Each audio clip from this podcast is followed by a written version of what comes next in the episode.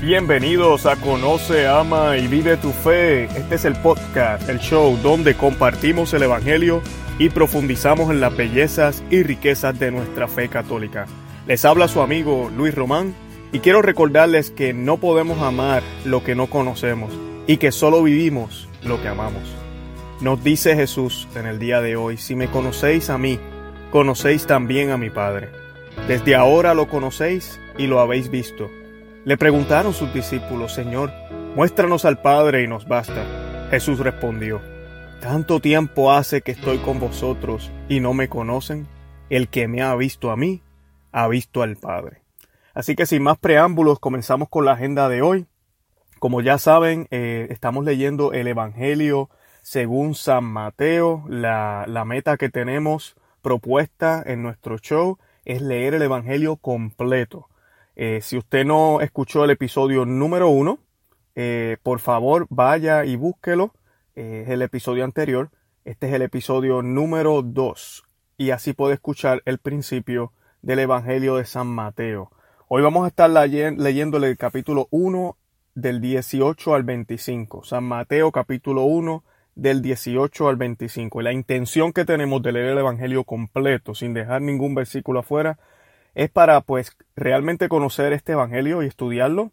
Además de eso, queremos estar seguros de que lo leemos en el contexto en que el evangelista lo escribió. Cuando a veces las cosas las leemos por pedacitos, es bien posible que podamos perder la perspectiva del autor.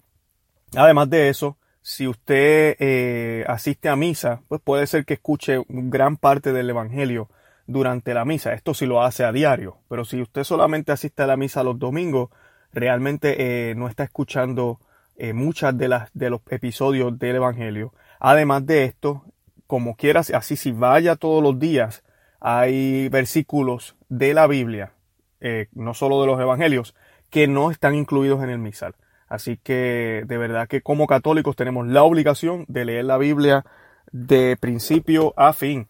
También vamos a estar hablando un poco de Santa Teresita de Jesús, que esta semana celebramos eh, la fiesta de esta santa muy querida a nivel mundial. Y vamos a estar hablando también sobre los ángeles custodios, que es, eh, lo celebramos también esta semana. Eh, y vamos, el proverbio de la semana va a ser el proverbio del capítulo 30, del versículo 7 al 9. Así que comenzamos ah, leyendo el Evangelio. estamos en Mateo 1, del 18 al 25 y dice, este fue el principio de Jesucristo. María, su madre, estaba comprometida con José, pero antes de que vivieran juntos, quedó embarazada por obra del Espíritu Santo.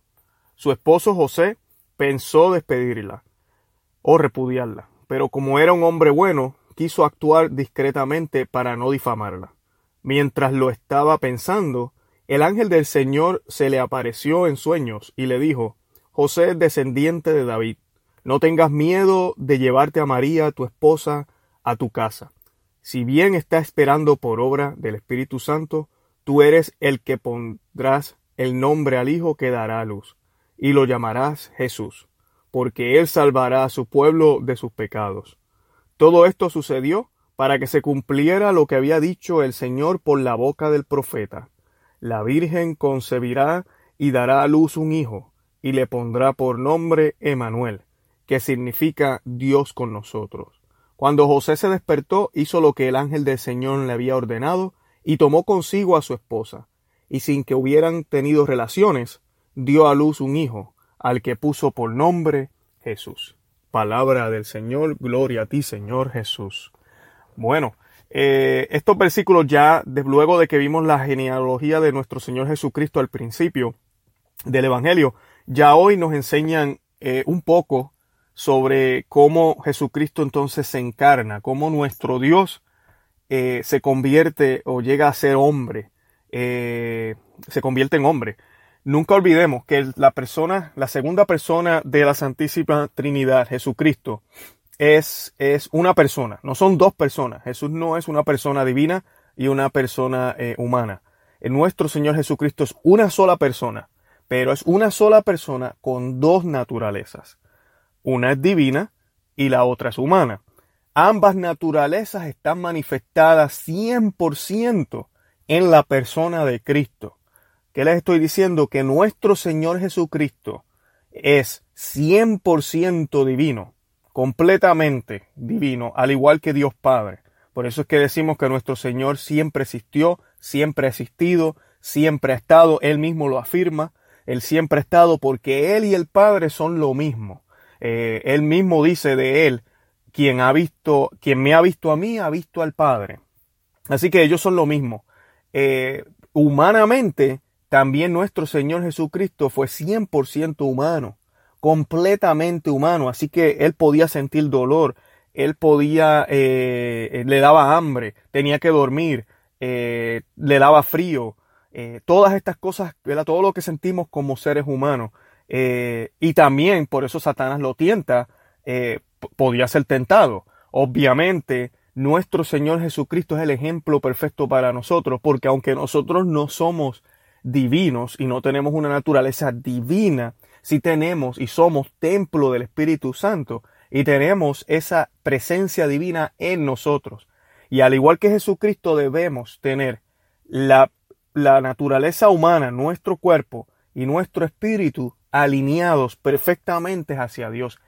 Eso es lo que nuestro Señor hizo durante toda la vida. Vivió su vida perfectamente sin cometer un pecado y sin renunciar a su naturaleza humana como San Pablo nos lo describe en sus cartas.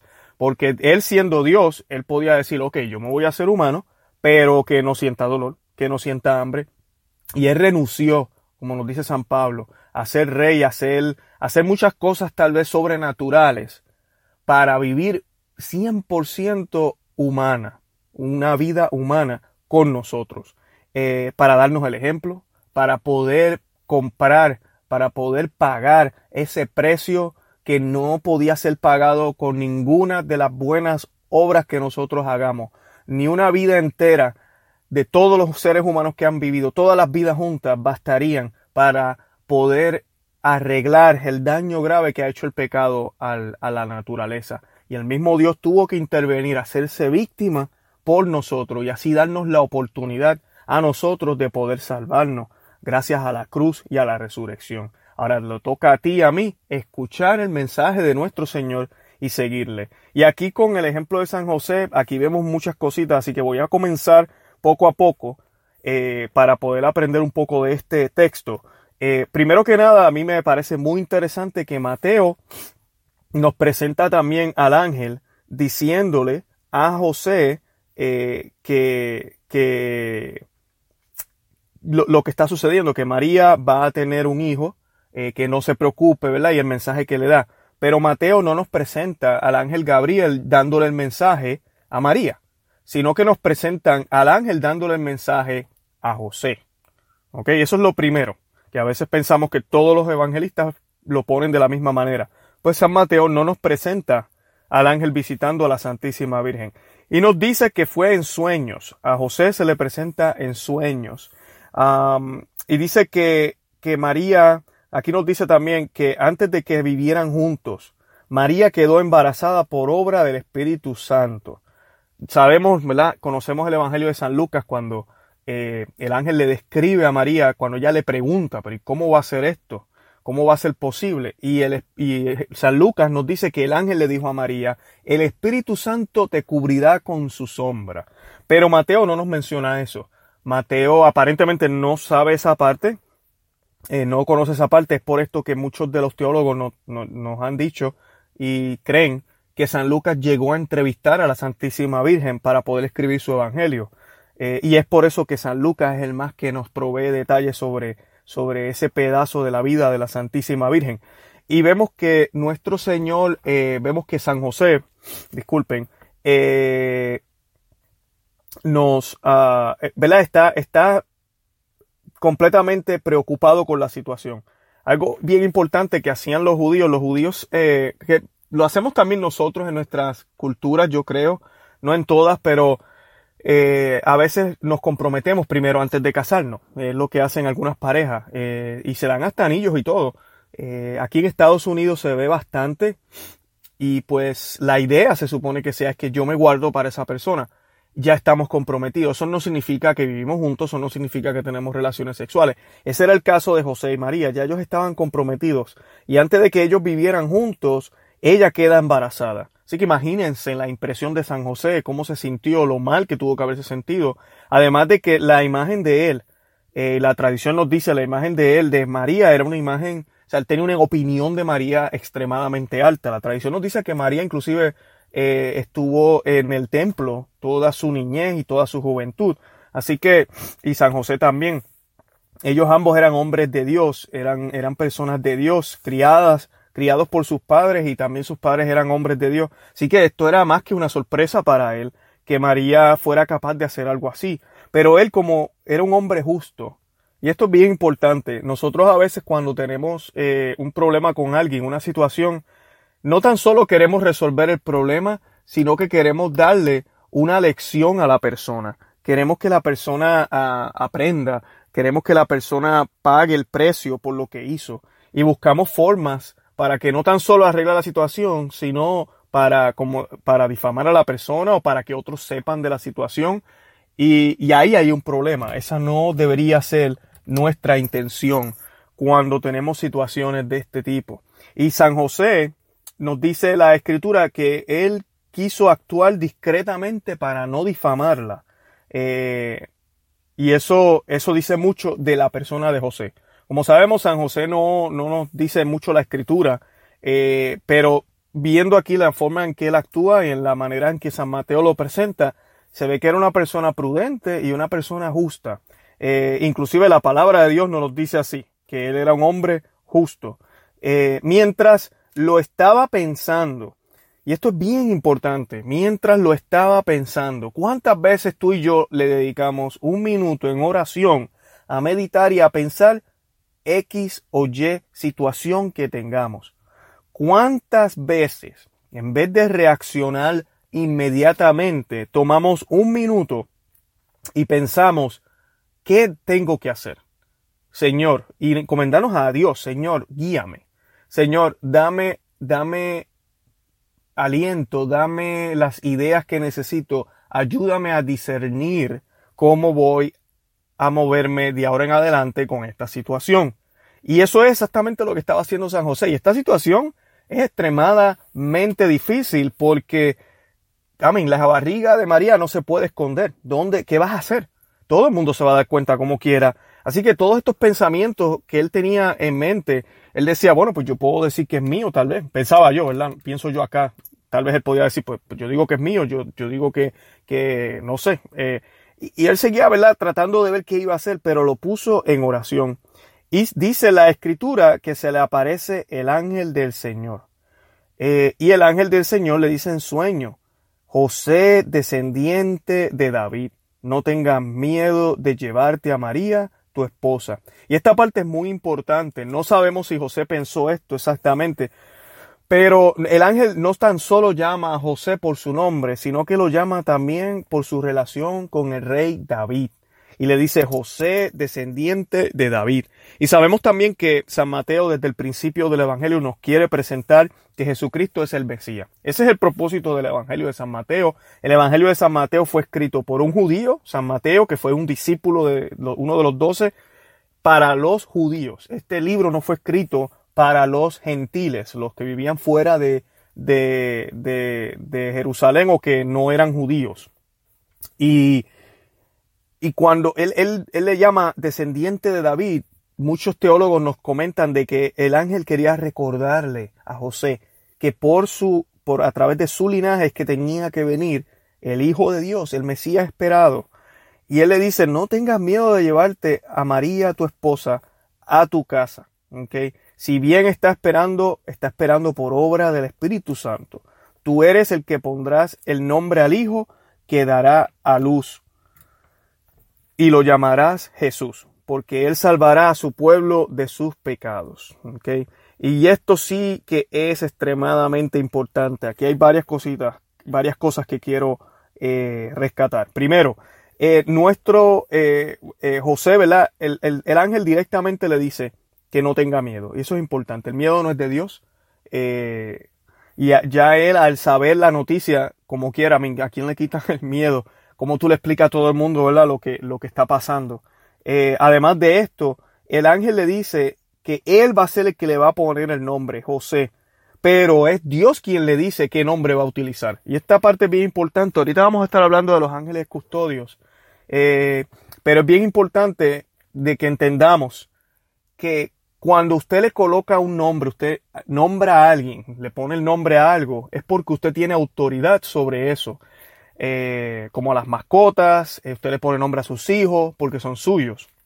Asimismo, Dios hace con grandes personas como Juan el Bautista, eh, Jesucristo. Es él, él es Dios quien le dice a ellos, hey, le vas a poner tal nombre.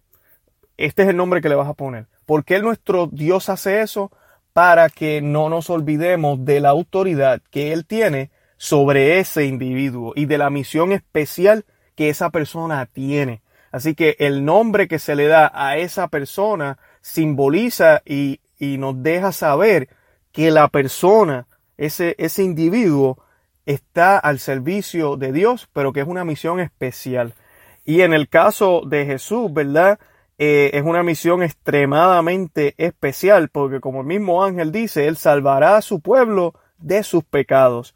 Pero algo que me encanta de la línea o del versículo es que el ángel le dice, tú serás el que pondrás el nombre al hijo. Así que le está dando el poder de padre, padre putativo, padre adoptivo a José. Le está diciendo, tú vas a ser el padre de él en la tierra. Y ahorita hablábamos de que Jesucristo tiene dos personas, ¿verdad? Una divina y una, eh, I dos naturalezas en una sola persona, una naturaleza divina y una naturaleza humana. Él tiene, podríamos decir, dos padres. Tiene al Padre, ¿verdad? Celestial, que es Padre en todo, no solo en lo divino, pero, ¿verdad? Es el Padre divino. Y tiene un Padre adoptivo aquí, ¿verdad? En la tierra, que es nuestro, que, que es San José. Así que eh, esa, esa línea me parece muy, muy interesante. Y nos cita, San Mateo siempre hace esto, él nos cita a Isaías 7:14, si lo quieren buscar, en el versículo del 22 al 23, cuando el ángel le está diciendo a San José, todo, todo esto sucedió, eh, perdone, no es el ángel, San Mateo nos está describiendo, todo esto sucedió para que se cumpliera lo que había dicho el Señor por boca del profeta. La Virgen concebirá y dará a luz un hijo y le pondrán por nombre Manuel, que significa Dios con nosotros. Y ese es el significado del nombre, Dios con nosotros. Dios con nosotros. Dios ahora camina con nosotros, como caminaba en el jardín antes de que Adán y Eva pecaran, como caminaba con ellos. Esa relación que tenía Dios con ellos de tú a tú, eso es lo que está haciendo aquí nuestro Dios a través de su segunda persona, la Santísima Trinidad, el Hijo, a través de Jesucristo. Y esa promesa fue dicha por Isaías 700 años antes de que naciera nuestro eh, Señor. Así que eh, Mateo nos quiere citar eso. ¿Por qué? Porque son judíos los que están leyendo este libro. José se despertó y algo importante que hizo José fue que hizo lo que le habían ordenado, tomó consigo a su esposa y sin que hubieran tenido relaciones, tuvieron a Jesús y le puso el nombre de Jesús. En otras palabras, fue obediente. Se dejó llevar por lo que nuestro Señor, por lo que el ángel, ¿verdad? También le dijo. Y esto es importante, porque qué difícil es a veces, sabemos internamente, sabemos porque nos han dicho, sabemos porque tal vez el sacerdote nos dio un consejo, eh, nuestros padres, la esposa, el esposo, a alguien, alguna amistad en la iglesia, ah, no sé, de alguna manera sabemos lo que tenemos que hacer. Eh, en oración, porque hemos estado en oración. Y, oye, no hacemos lo que nos dice Dios. Seguimos cuestionando o pedimos signos. Ya, ya tuvimos signos o señales. Mira, el, mero hecho de que usted haya tenido el pensamiento y usted sabe dentro de usted que, oye, sí, eso, eso tiene sentido, eso es lo que debo hacer. Pero como es difícil, como requiere tal vez más acción de parte suya, como requiere el poder, el tener que hacer no sé qué cosa, si tiene que hacer algún tipo de sacrificio o ajuste, pues como que le pedimos a Dios, mándame una señal. Si, si esto es verdad que, no sé, que, que la puerta se cierre. Y empezamos a buscar eh, pruebas y hacer cosas, y eso no está bien. Tenemos que ser obedientes. Aquí vemos el, versículo de José, se despertó, hizo lo que el ángel del Señor le había ordenado, tomó consigo a su esposa. Yo sé que ustedes dirán, ah, pero fue un sueño, chicos. Por favor, si yo tengo un sueño así, se me aparece un ángel y me da un mensaje como ese, claro que voy a hacer lo que, lo que me diga. Esa parte, ¿verdad? La entendemos. Pero José pudo haber cuestionado, como lo hizo Zacarías. José pudo haber despertado y entonces tal vez el versículo nos dice, y se fue al templo y le preguntó a Dios cómo es posible que esto le sucediera a él o por qué le ha sido el escogido. Eh, no sé, no, nada de eso. Y ese es el punto. No se trata de la manera o los medios que utiliza el Señor. Se trata de qué hacemos nosotros. Nuestro Señor Jesucristo ha utilizado medios para ti y ha utilizado medios para mí. Nosotros en nuestra humanidad le ponemos precios, niveles, categorías, eh, que unos son mejores, que otros son peores. Mi hermana, mi hermano, si vienen de Dios, son buenos. No importa cómo sean. El mensaje viene en carta, el mensaje llegó en email, el mensaje llegó a través de una persona. El mensaje llegó a través de una servilleta. No importa. Es de Dios y es bueno. Porque es de parte de Dios, de tu Padre que está en el cielo, que te ama y te quiere. Eh, les recomiendo que sigan leyendo el Evangelio de San Mateo. En el próximo episodio de la semana que viene vamos a leer en el mismo capítulo, no, vamos, ya nos vamos para el capítulo 2. Vamos a leer del 2, el capítulo 2, versículo 1 al 12, es lo que vamos a estar leyendo para que pues se puedan estudiar con anticipación y pues podamos seguir discutiendo. Eh, vamos a hablar un poco de Santa Teresa del Niño Jesús, eh, que, que, es una de las santas que más querida está, eh, de verdad, de esta última, de estos últimos siglos. ¿Por qué? Porque ella murió, bueno, Santa Teresa de Jesús nació, disculpen, en el, en 2 de enero de 1873 y murió el 30 de septiembre de 1897. Así que como pueden ver no va tanto tiempo. Ella solo vivió 24 años y en el entierro donde, donde ¿verdad? En el, en el funeral solamente hubieron 30 personas en el lugar. Eh, ella no era muy famosa tampoco, no era reconocida en la iglesia. Ella pasó su tiempo en, en un pequeño pueblo de Les eh, en, en Francia, y pero a pesar de que no era famosa, luego de que ella fallece, se empiezan a encontrar los escritos de ella. Eh, y uno del más famoso es Historia de un alma, que va a conquistar el mundo porque da a conocer lo mucho que había amado esta religiosa Jesús. Fue, ella fue proclamada luego, muchos años después, en el 1997, por San Juan Pablo II, fue proclamada doctora de la iglesia. Teresa del Niño Jesús y de la Santa Faz es la más joven de los doctores de la Iglesia, pero su ardiente itinerario espiritual manifiesta la madurez espiritual que ella tenía. Las intuiciones de fe expresadas en sus escritos son tan vastas y profundas que le merecen el lugar entre los grandes maestros del espíritu, así nos dijo San Juan Pablo II. El deseo que Teresa expresó de pasar su cielo haciendo el bien en la tierra sigue cumpliéndose de modo admirable. Eh, y esto sí que a mí me impactó muchísimo cuando he tenido la oportunidad de leer de ella, pero tuve la oportunidad también de ver un documental. Y esa parte me, me, me, me, me dio mucha, mucho, me tocó, vamos a decir. Eh, porque yo personalmente pienso en el cielo como que, wow, he trabajado mucho acá, voy para el cielo eh, significa que voy a voy a descansar por fin voy a ir a descansar en una cama. Me imagino yo llegando a una cama con sábanas blancas la habitación es blanca eh, todo es bien cómodo huele bien ah, qué sé yo todo es chévere. Eso me imagino sí me imagino yo el cielo. Yo me imagino ya recostado pensando señor gracias lo logré aquí estoy contigo.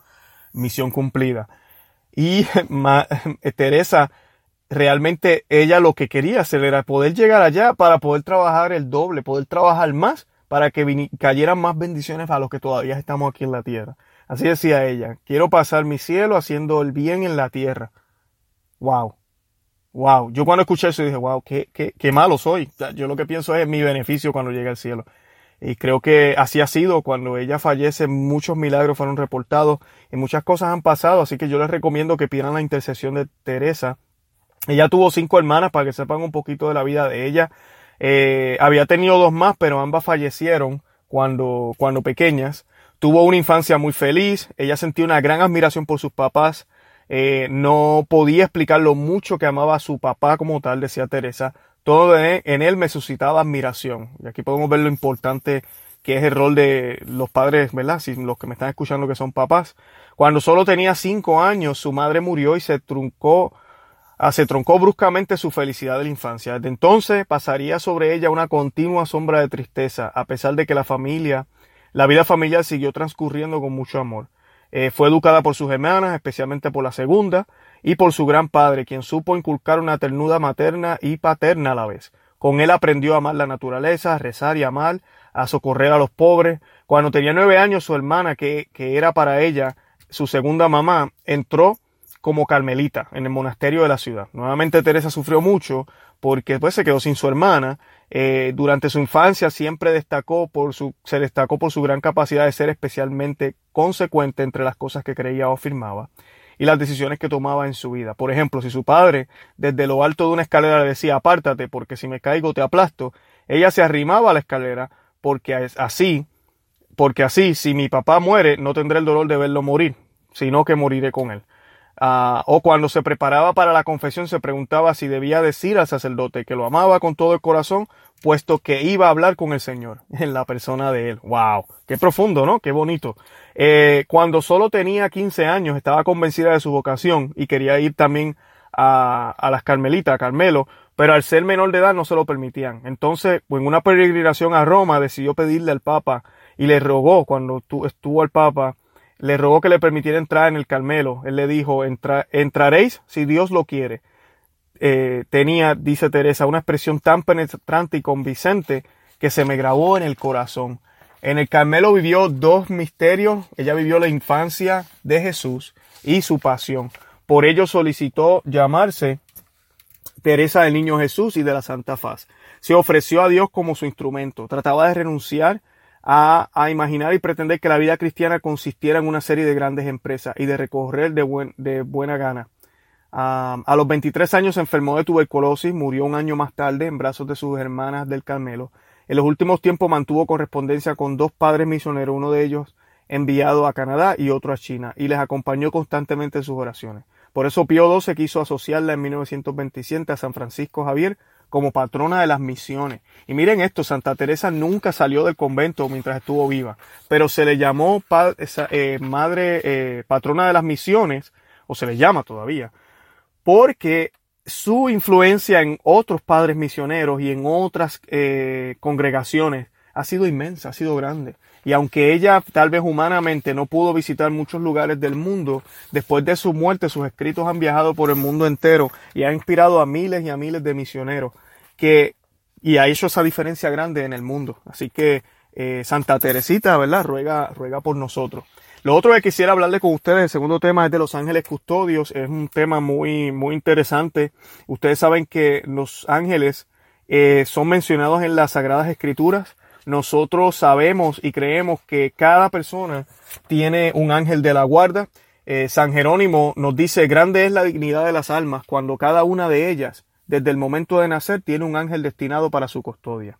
En el Antiguo Testamento, para dejarles saber, podemos ver ejemplos de estos como Elías, que fue alimentado por un ángel. Eso está en Primeras de Reyes 19.5. También en el Nuevo Testamento vemos muchísimos sucesos. Hoy hablamos de uno, el mensaje a José, eh, eh, también tenemos la liberación de Pedro, de San Pedro en la cárcel, los ángeles que sirvieron a Jesús después de las tentaciones en el desierto. Así que eh, las misiones de los ángeles custodios o de la guarda es acompañar a cada hombre, cuidarlo de los peligros de alma y de cuerpo, y sobre todo protegerlo del mal que lo, que lo separa de la santidad. ellos están con nosotros todo el tiempo, eh, muchas personas eh, tienden a pensar que si están en pecado ya su ángel no está con ellos.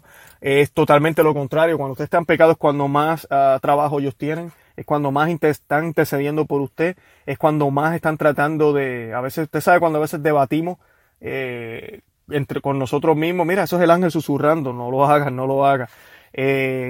Y algo importante que me gusta siempre compartir es que algunos místicos y teólogos también afirman que la único momento, y esto es si se retiraran de nuestro lado, ¿verdad? Porque nadie sabe de seguro si esto sucede, pero tiene sentido lo que les voy a decir. Algunos teólogos afirman que los ángeles custodiados se retiran de nuestro lado cuando recibimos el alimento que ni siquiera ellos pueden recibir, que es el cuerpo y la sangre de Cristo las especies de pan y vino. Eh, o sea que cuando usted comulga en la Santa Misa, justo después, en ese momento ellos se tienen que apartar porque dicen que es tanta la luz y la gracia en ese momento que ellos no pueden estar al lado de nosotros. Eh, y hace sentido, pues, pues claro, tenemos a Dios completamente ahí. Y si, no, si estamos en gracia, recibiendo el sacramento de la Sagrada Comunión o de la Santa Comunión, eh, ya, estamos, estamos con Dios. ¿Qué más necesitamos, verdad? Estamos con Dios. Y ese momento, hablando un poquito de eso, por favor, tomen su tiempo. Cuando venga de, de la, de la, con la Sagrada Comunión en la boca. Se supone que nos las comamos lo más pronto posible. Eh, eh, arrodíllese y quédese ahí un buen tiempo. Eh, no se distraiga con nada. yo no sé, ¿verdad? A veces hay iglesias que pues, los cánticos que escogen no son los, los, más adecuados, pero no se, no se ponga a, cantar ni nada de eso. Quédese en silencio y, y medite y, y órele al Señor, dele gracias. Gracias por hacerte alimento, gracias por, por, por hacerte uno conmigo. Porque ese momento no es que Dios está dentro de nosotros tan solamente. Dios se hace uno, nos hacemos uno con Dios, como un matrimonio. Nos hacemos uno, ya no somos dos, somos uno. Él y yo somos uno, al igual que el Padre y el Hijo son uno. Eh, volviendo a los ángeles custodios, no debemos caer en error de pensar que los ángeles custodios de la guarda son solo para los niños también son para nosotros. Eh, el catecismo de la Iglesia Católica eh, habla muy bien de los ángeles. Pueden ir a los numerales 328 al 333. Numerales 328 al 333 en el Catecismo de la Iglesia Católica. Eh, San Agustín dice el nombre de ángel indica su oficio, no su naturaleza. si preguntas por su naturaleza, te diré que es un espíritu. Pero si preguntas por lo que hace, te diré que es un ángel. Ángel significa mensajero, ángel significa servidor. Eh, con todo su ser, los ángeles son servidores y mensajeros de Dios, porque contemplan constantemente el rostro de mi Padre que está en los cielos, son agentes de sus órdenes, atentos a la voz de su palabra. Eh, eso nos dice San Agustín y también nos, lo recalca el catecismo eh, de la Iglesia Católica desde la creación y a lo largo de toda la historia de la salvación los encontramos anunciando a lo lejos o de cerca la salvación del Señor eh, y los planes que Él tiene. Eh, y hay muchísimos ejemplos de ello. En el Viejo Testamento, por ejemplo, vemos cómo cierran el paraíso terrenal, protegen a Lot, salvan a Agar y a su hijo, detienen la mano de Abraham cuando está haciendo sacrificio. Eh, la ley es comunicada por su ministerio, conducen al pueblo de Dios, anuncian nacimientos y vocaciones, asisten a los profetas, eh, son muchísimos. Eh, y este, siempre están con nosotros. Así que esto no es invento de la Iglesia Católica. Los ángeles de, custodios o de la guarda sí existen y están nombrados en, la, en las Sagradas Escrituras. La oración del ángel de la guarda, me gustaría recitarla con todos ustedes ahora. Ángel de mi guarda, dulce compañía, no me desampares ni de noche ni de día. No me dejes solo, que me perdería, hasta que me pongas en paz y alegría con todos los santos, Jesús y María. Te doy el corazón y el alma mía son más tuyos que míos. Amén. Y este, es bien importante que de vez en cuando. Hagamos, hagamos oración al, ángel, pidamos su intercesión al igual que se la pedimos a los santos. Los que me escuchan, que no sé si alguien que me escuche, algunos de los que me están con nosotros no son católicos, es bien importante que entendamos, nosotros no creemos que los ángeles son dioses, nosotros no creemos que ellos tienen poder más que Dios, para nada, mucho menos los santos, ni siquiera la Santísima Virgen.